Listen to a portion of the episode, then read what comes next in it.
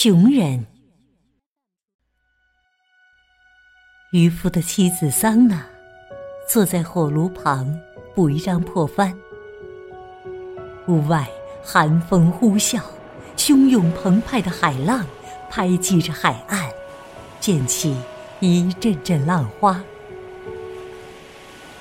海上正起着风暴，外面又黑又冷。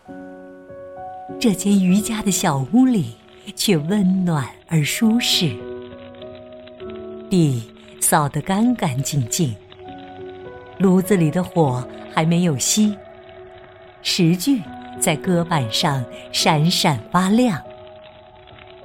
挂着白色帐子的床上，五个孩子正在海风呼啸声中安静地睡着。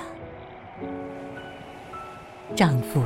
清早驾着小船出海，这时候还没有回来。桑娜听着波涛的轰鸣和狂风的怒吼，感到心惊肉跳。古老的钟发哑的敲了十下、十一下，始终不见丈夫回来。桑娜沉思。丈夫不顾惜身体，冒着寒冷和风暴出去打鱼，他自己也从早到晚的干活，还只能勉强填饱肚子。孩子们没有鞋穿，不论冬夏，都光着脚跑来跑去。吃的是黑面包，菜。只有鱼。不过，孩子们都还健康，没什么可抱怨的。桑娜倾听着风暴的声音，他现在在哪儿？老天哪，保佑他，救救他，开开恩吧！他自言自语着。睡觉还早，桑娜站起身来，把一块很厚的围巾包在头上，提着马灯走出门去。她想看看灯塔上的灯是不是亮着，丈夫的小船能不能望见。海面上什么也看不见。风掀起她的围巾，卷着被刮断的什么东西，敲打着邻居小屋的门。桑娜想起了傍晚就想去探望的那个生病的女邻居，没有一个人照顾她呀。桑娜一边想，一边敲了敲门。她侧着耳朵听。没有人答应。寡妇的日子真困难呐。桑娜站在门口想：孩子虽然不算多，只有两个，可是全靠他一个人张罗。如今又加上病，唉，寡妇的日子真难过呀。进去看看吧。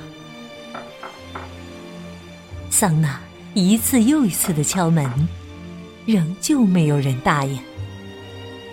喂，西蒙！桑娜喊了一声，心想：莫不是出什么事了？她猛地推开门，屋子里没有生炉子，又潮湿又阴冷。桑娜举起马灯。想看看病人在什么地方。首先投入眼帘的是对着门的一张床，床上仰面躺着他的女邻居，她一动不动。桑娜把马灯举得更近一些。不错，是西蒙。他头往后仰着。冰冷发青的脸上，显出死的宁静。一只苍白僵硬的手，像要抓住什么似的，从稻草铺上垂下来。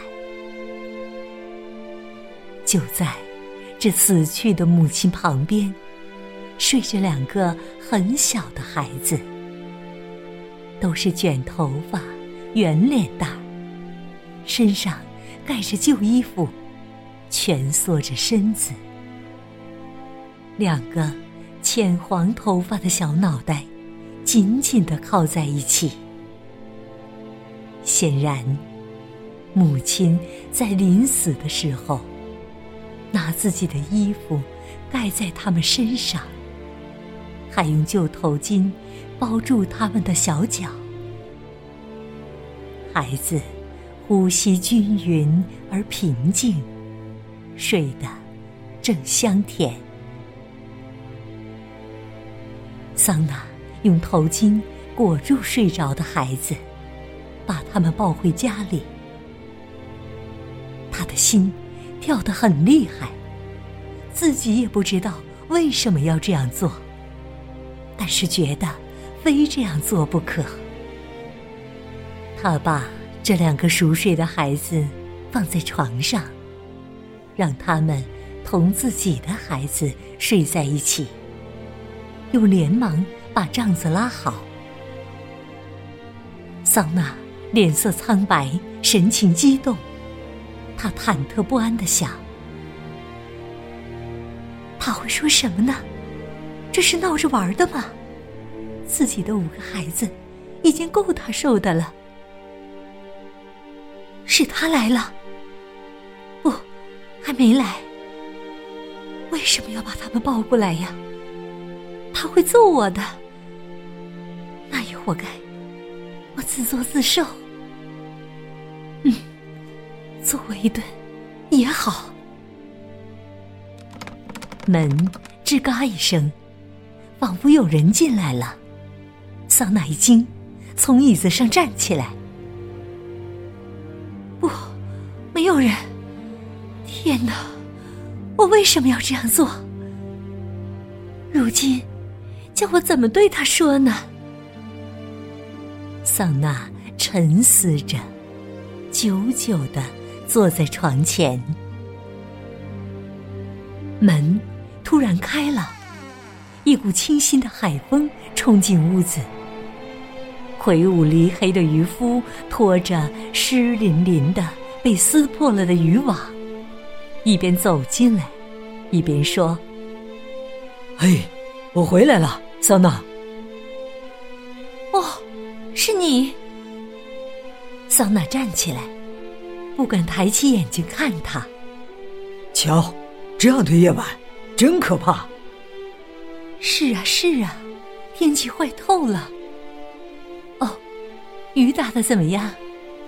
糟糕，真糟糕，什么也没有打到，还把网给撕破了。倒霉，倒霉。天气可真厉害，我简直记不起几时有过这样的夜晚了，还谈得上什么打鱼？还好，总算活着回来了。我不在，你在家里做些什么呢？渔夫说着，把网拖进屋里，坐在炉子旁边。我。桑娜脸色发白，说：“我嘛，缝缝补补，风吼的正凶，真叫人害怕。我可替你担心呢。”是啊，是啊，丈夫喃喃的说：“这天气真是活见鬼。可是有什么办法呢？”两个人沉默了一阵。你知道吗？桑娜说：“咱们的邻居西蒙死了。”哦，什么时候？我也不知道，大概是昨天。唉，他死的好惨呐！两个孩子都在他身边，睡着了。他们那么小，一个还不会说话，另一个刚会爬。桑娜沉默了。